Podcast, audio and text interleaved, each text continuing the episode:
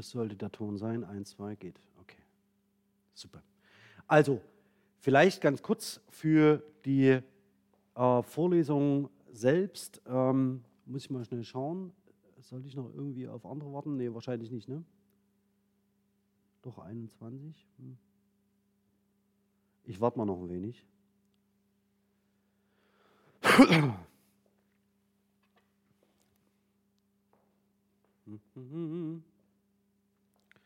Mal den Chat durchgucken jetzt. Ja.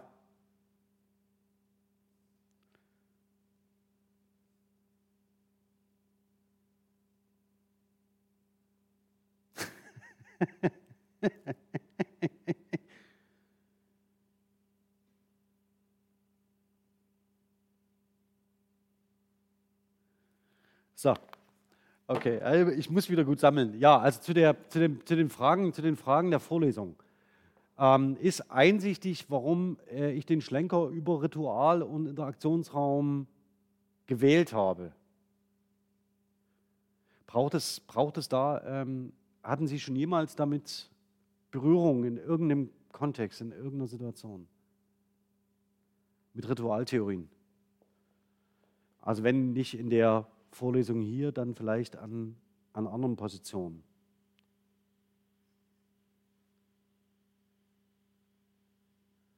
Soll ich das in, der, in, der, in den exemplarischen Teilen noch mal ein bisschen stärker machen? Also das heißt für den Fall, dass man tatsächlich, weil man ziemlich gut sehen kann, darauf würde ich nämlich eigentlich hinaus wollen, dass man, wenn man über Reformation und Revolution nachdenkt, dass man zwei Aspekte hat, nämlich zum einen, wie werden neue Rituale gestiftet und welche Rolle können Lieder dabei spielen. Und auf der anderen Seite haben Sie, haben Sie eine Idee, was man mit einem Lied erreichen kann? Also in welchen Takten sind Lieder geschrieben?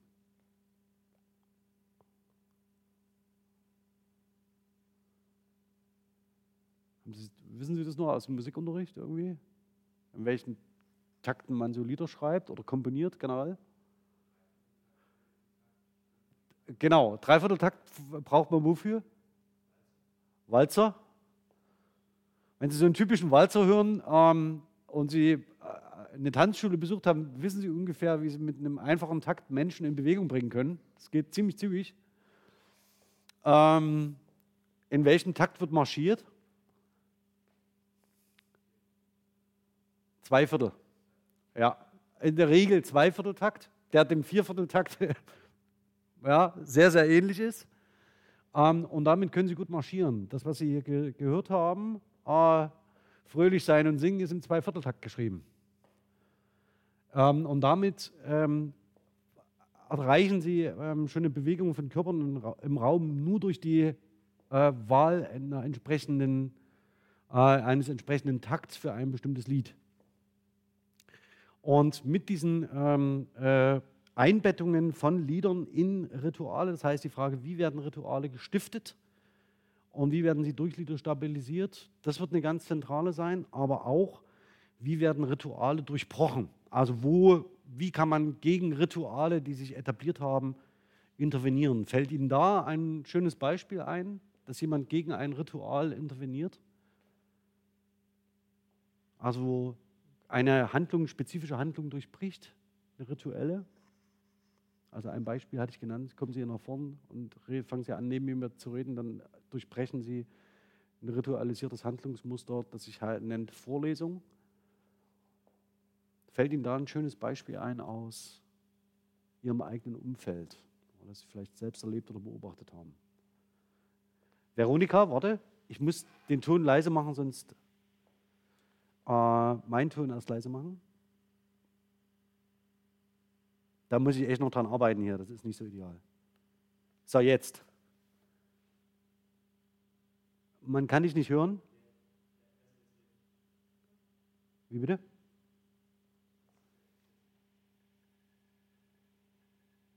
Sag, sag mal, Veronika.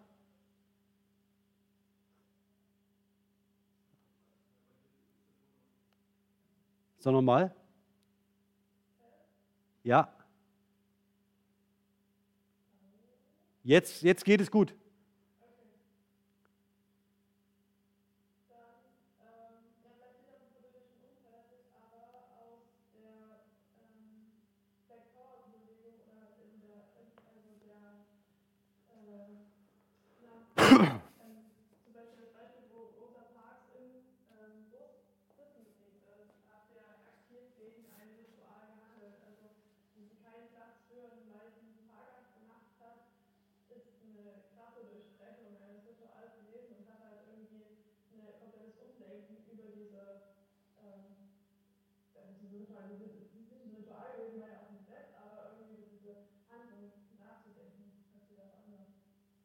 Ja, jetzt, Moment, jetzt muss ich den Ton leiser machen bei mir. Das ist echt nicht einfach. Jetzt kann ich das Mikro aufmachen. So.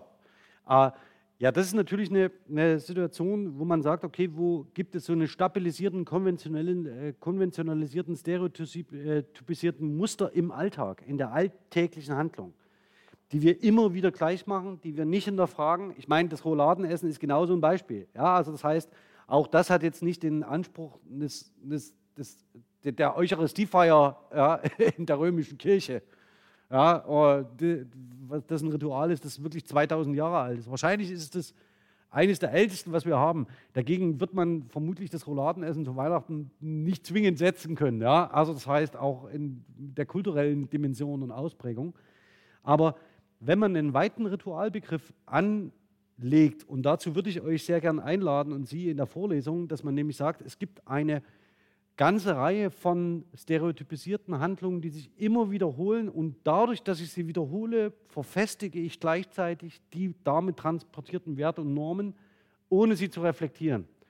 Und das, was Parks macht in der Situation, ähm, ist, dass sie durch ihre nicht, äh, also nicht verbale Handlung eine Machthierarchie sichtbar macht. Also sie macht sichtbar, ähm, das ist ein hierarchisches Gefälle und von mir würde jetzt konventionell folgende Handlung erwartet, diese führe ich nicht aus und damit durchbreche ich diese, dieses System. Wäre genauso ein Fall. Also eine Revolutionärin oder eine Reformatorin kann halt eben auch mal sitzen bleiben, wenn von ihr erwartet wird, sie soll doch bitte aufstehen. Und damit schon genügend Sprengkraft äh, entwickeln, indem sie eben gegen konventionalisiertes Verhalten verstößt. Anderes Beispiel Gandhi, der hat einfach nichts mehr gegessen. Geht. Und ist einfach rumgelaufen. Ja, hat nicht aufgehört, rumzulaufen. Alle haben gesagt, der kommt nie bis hierher, der Typ. Äh, und am Schluss kam er halt dann leider auch nicht allein. ähm, das ist eben auch so ein, so, ein, so ein, Phänomen. Ja? Also wenn Sie in einer immobilen Gesellschaft, fällt Ihnen da ein Beispiel ein, wenn Sie, außer Gandhi, wenn Sie in einer immobilen Gesellschaft auf einmal anfangen herumzulaufen, fällt Ihnen dafür ein historisches Beispiel ein?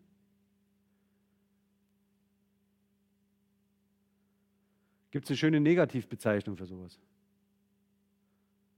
Also Sie haben eine immobile Gesellschaft und es gibt Menschen, die herumlaufen. Wie bezeichnet man die denn?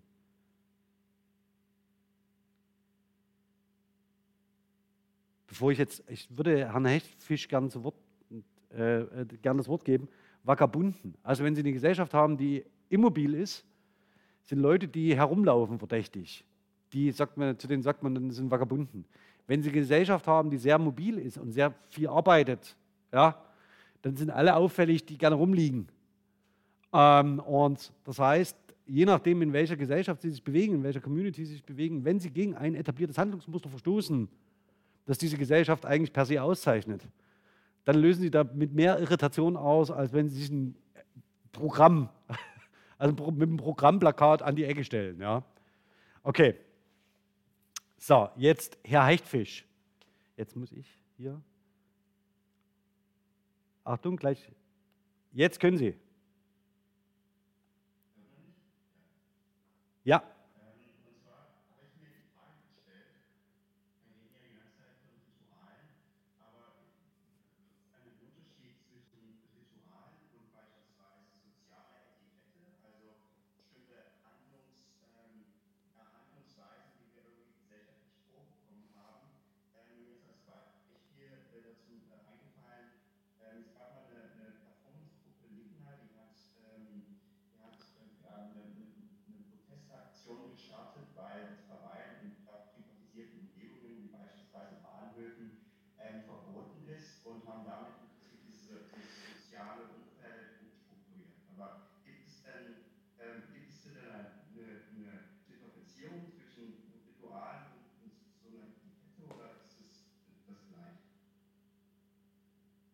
So.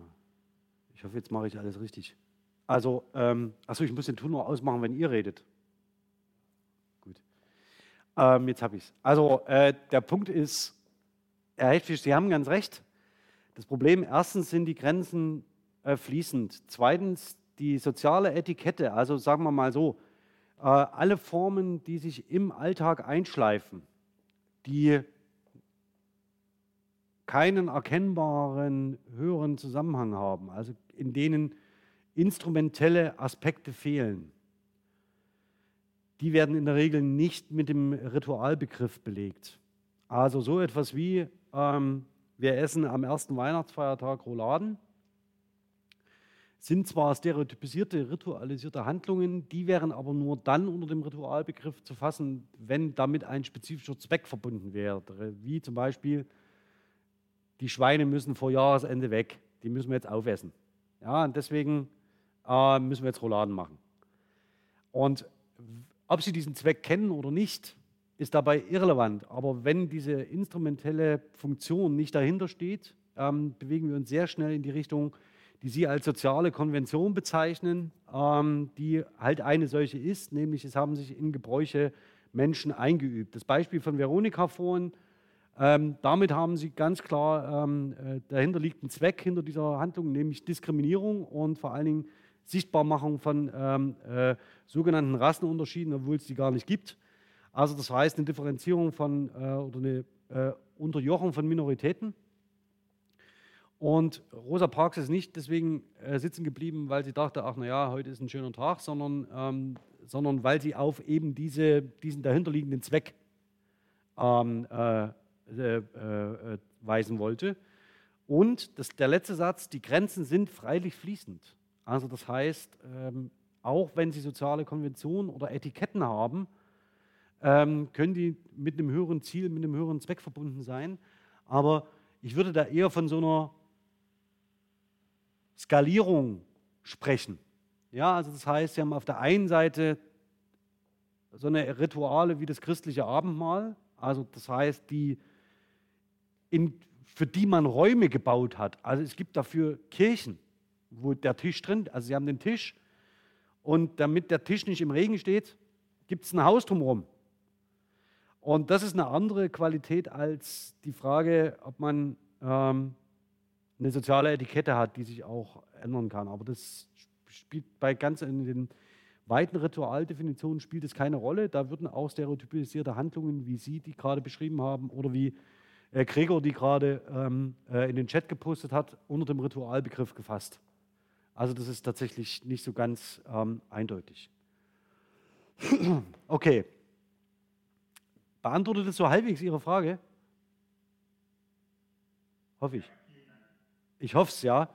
Ähm, und das macht natürlich aber den Ritualbegriff insofern besonders fruchtbar für linguistische Untersuchungen, weil man dann sich wiederholende sprachliche Handlungen immer schon mal unter Ritualverdacht stellen kann. Ähm, genau. Und das, was Sie, das, was Sie, jetzt, was Sie jetzt nebenbei gesagt haben, nämlich, dass das eine äh, Performance-Gruppe war, die gegen Konventionen ähm, verstoßen hat, ähm, äh, der entscheidende Begriff war der des Protests. Das hatten wir auch beim letzten Mal, also dass, äh, dass die Rebellion und der Protest der Reformation, der Revolution vorausgehen. Das heißt, es folgt auch dieser Stufe von, äh, äh, Ronny hatte das Bild dann von diesem Pinguin mit äh, dagegen gepostet. Das ist im Wesentlichen genau der, der Punkt, also wo, an, wo am Anfang Protest steht und aus diesem Protest, aus der Rebellion kann eine Reformation oder Revolution erwachsen, wenn sie das Ganze mit dem entsprechenden Programm unterfüttern. Rebellion und Protest muss erstmal nur sagen, äh, nein, will ich nicht. Beispiel Rouladen, Protest reicht, nein. Ja, ich bin dagegen. Ähm, Reformation und Revolution wäre, wenn man sagt, wir essen ab jetzt sofort kein Fleisch mehr. Ja? Und zwar aus dem und dem und dem Grund. Und damit ihr euch das alles schön einprägt, singen wir, singen wir jetzt folgendes Lied und laufen dabei dreimal um den Tisch. Und das machen wir jetzt jedes Jahr. Also ich übertreibe gerade, ja, aber das heißt, das, das wäre Reformation und Revolution. Und nein, ich bin dagegen, ist Protest. Das ist die Vorstufe, ja. Genau. Sonst, sonst Fragen, Anmerkungen, Anregungen? für die Klausur zum Beispiel könnte ich mir vorstellen, einen Liedtext raus äh, der das selbst transzendiert, also der von seiner eigenen Ritualität handelt. Also der sagt zum Beispiel, das müssen wir immer wieder machen, damit wir uns immer wieder daran erinnern, warum wir das gerade machen. Ja, also das heißt, wie bitte? Naja, da gibt es eine ganze Menge. Ähm, Bella Ciao zum Beispiel ist so ein Lied. Also wenn Sie den Liedtext von, von Bella Ciao sich mal angucken, also reicht mir auch die deutsche Übersetzung, ähm, dann ist es so, dass in diesem Lied selbst eine Erinnerungskultur auserzählt wird. Ja, immer wenn das passiert, dann sollt ihr dran denken, dass und immer wenn jemand an dieser kleinen Blume auf meinem Grab, in dem ich begraben bin, weil mich die Widerstandskämpfer dorthin getragen haben, weil ich gegen die Faschisten fiel, werden sie immer wieder an dem Grab vorbeilaufen, die Blume sehen und sich daran erinnern. Und zwar an alles einzeln. An das Pflanzen der Blume, an das Begräbnis, an den Gang der Widerstandskämpfer zum Grab und an den Widerstandskampf gegen den Faschismus. Fünf Strophen und in jeder Strophe steht, so und so und so und so und so werdet ihr euch erinnern. Und wenn ihr das Lied singt, dann prozessiert ihr das immer wieder mit. Und das ist der Grund, warum wir einen multimodalen Zusammenhang brauchen. Wenn Sie nur einen Liedtext oder ich weiß nicht, wie oft Sie im Deutschunterricht sich einen Liedtext angesehen haben, haben Sie jemals im Deutschunterricht die Frage gestellt, wann und warum und wie man diesen Text singt? Also so eine Aufführungs- wo man so versucht, so eine Performance irgendwie zu beschreiben. Oder noch viel einfacher gefragt, hat Ihnen Ihre Deutschlehrerin oder Ihr Deutschlehrer Gedichte vorgelesen? Das ist eine ganz einfache Frage. Wir machen mal eine, wir machen mal eine, wir machen mal eine Abstimmung. Äh, Gedichte vorgelesen? Ja, nein, bin mir nicht sicher, vielleicht, manchmal.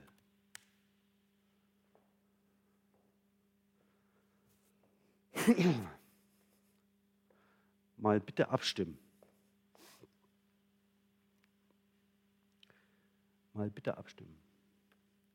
Dasselbe können Sie im Übrigen auch sich überlegen äh, in Bezug auf Dramentexte, wie oft Sie im Theater waren. Oder ob Sie zum Beispiel Faust 1 und 2 mal so gelesen haben, weil es irgendwie gerade entspannend ist.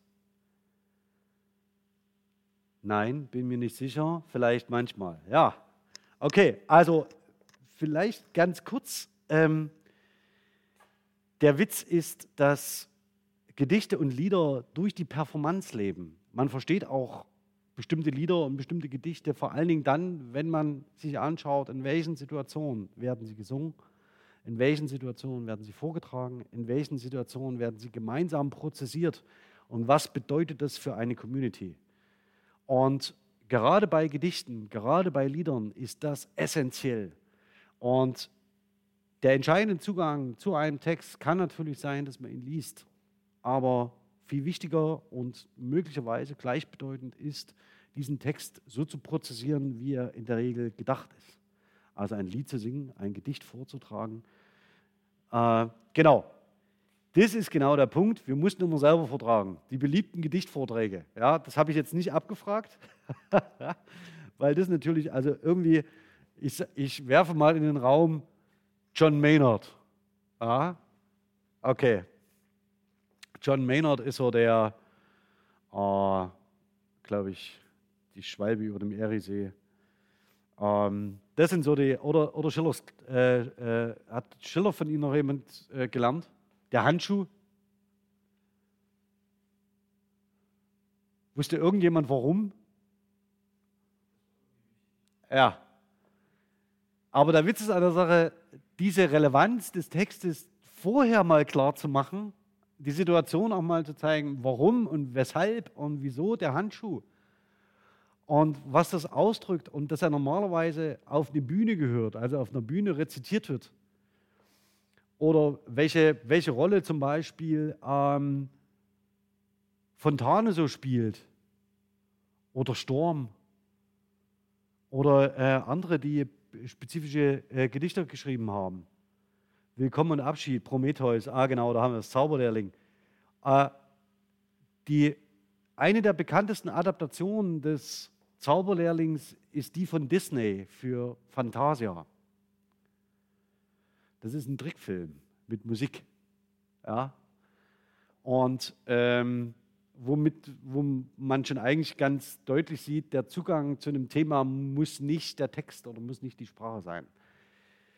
Genau, aber der Witz ist, ähm, ich glaube, wenn Sie selber in die Schule gehen und selber äh, Deutschlehrerin oder Lehrer werden, ähm, versuchen Sie, wenn Sie Lieder oder Texte ähm, sich genauer anschauen, zu beschreiben, wo kommen diese Texte her, diese Lieder, in welchen Performance-Situationen spielen sie eine zentrale Rolle, welche Werte werden dabei, dabei vermittelt. Hätte man das bei Bella Ciao gemacht, wären vielleicht nicht so viele Deppen in Leipzig auf die Idee gekommen, das Lied zu singen. Ja, sondern weil sie irgendwie so äh, äh, in der ehemaligen DDR aufgewachsen. Das Lied gehört zum Kernbestand ähm, sozialistischer Arbeiterlieder. Das kennen die Leute, ja, die singen das halt. Ähm, aber möglicherweise, wenn man daran erinnert, was damit in Zusammenhang steht, eventuell im Geschichtsunterricht, auch da kann man ja mal ein Lied einbetten, ähm, sieht man vielleicht, was man besser tunlichst lassen sollte. Oder zumindest weiß man dann, dass die, die das Ganze öffentlich performen auf diese Art und Weise, möglicherweise wirklich wissen, was sie da tun. Also das absichtsvoll machen.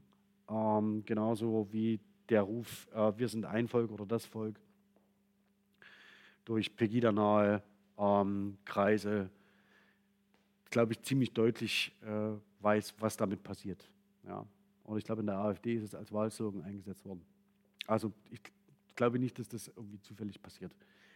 Gut, Blick auf die Uhr, reicht für heute. Schluss. 12.40 Uhr. Ähm, jetzt muss ich mal kurz schauen. Ja, genau, Hörspiel. Super, super, super, super, super. Ähm, das bringt mich noch zum nächsten. Ähm, äh, und zwar, wir, ich habe hier einen jungen Mann sitzen, der braucht eine Prüfungsleistung. Und mit ihm ist vereinbart, dass wir sowas wie einen Podcast machen. Und ich würde Sie alle bitten, äh, dass Sie in den nächsten Wochen mal darüber nachdenken, ob Sie ein Lied Ihrer Wahl, ein Lied Ihrer Wahl ähm, suchen und das im Hinblick auf reformative und revolutionäre Ideen genauer beschreiben. Ähm, hören Sie sich mal um, wir können gerne hier in der Gruppe diskutieren. Also die Aufgabe, ein Lied, ein Lied wählen.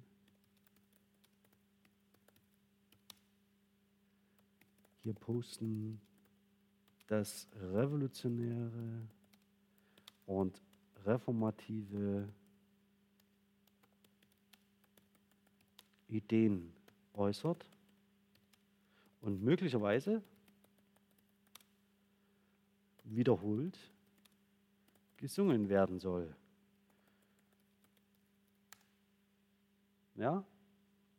Die Idee wäre nämlich, dass wir, wenn wir so etwas wie einen, eine Teilprüfungsleistung, die Klausur kann ja dann ein bisschen knapper sein, wer weiß das schon, eine Teilprüfungsleistung mit so einem kleinen Podcast machten, dass sie so eine kleine, ähm, äh, nicht eine Analyse, aber so eine ähm, Idee davon entwickeln, warum ein spezielles Lied in einem bestimmten Kontext ähm, äh, reformative Kraft entfalten kann und woran das liegt. Ähm, Gregor Mitzka, genau, ist im Bild neben mir zu sehen auf meiner, auf meinem, auf meiner Konferenz. Genau. Ähm, würde ähm, hieraus nämlich versuchen wollen, äh, oder auch aus anderen Themen, die ihr und ich euch vorstellen könnt, einen Podcast zu zimmern. Ähm, und in den Podcast könnte man natürlich auch noch anderes integrieren, wie Fragen der digitalen Lehre und so weiter und so fort. Ich wollte es nur jetzt schon mal ankündigen, weil wir so langsam darauf hinlaufen, dass er mit euch und Ihnen Kontakt aufnimmt in dieser Sache. Gut, jetzt werfe ich euch raus. Schönes Wochenende. Ähm, und äh, ich hoffe, wir sehen uns dann beim nächsten Mal. Bleibt bitte gesund bis dahin und haltet euch auf dem Laufenden, wie das mit der ähm, Lehre weitergeht. Und nochmal ein Tipp: ähm, Schaut ab und zu mal bei die Kräuter vorbei. Ja, also es kann sich lohnen in diesen Tagen. Ich weiß aber, dass äh, Simon und ich ähm, im Moment äh, nach Wegen suchen, um ein reichhaltiges Angebot sicherzustellen in naher Zukunft. Gut, also in diesem Sinne, schönes Wochenende und auf ganz bald. Ciao.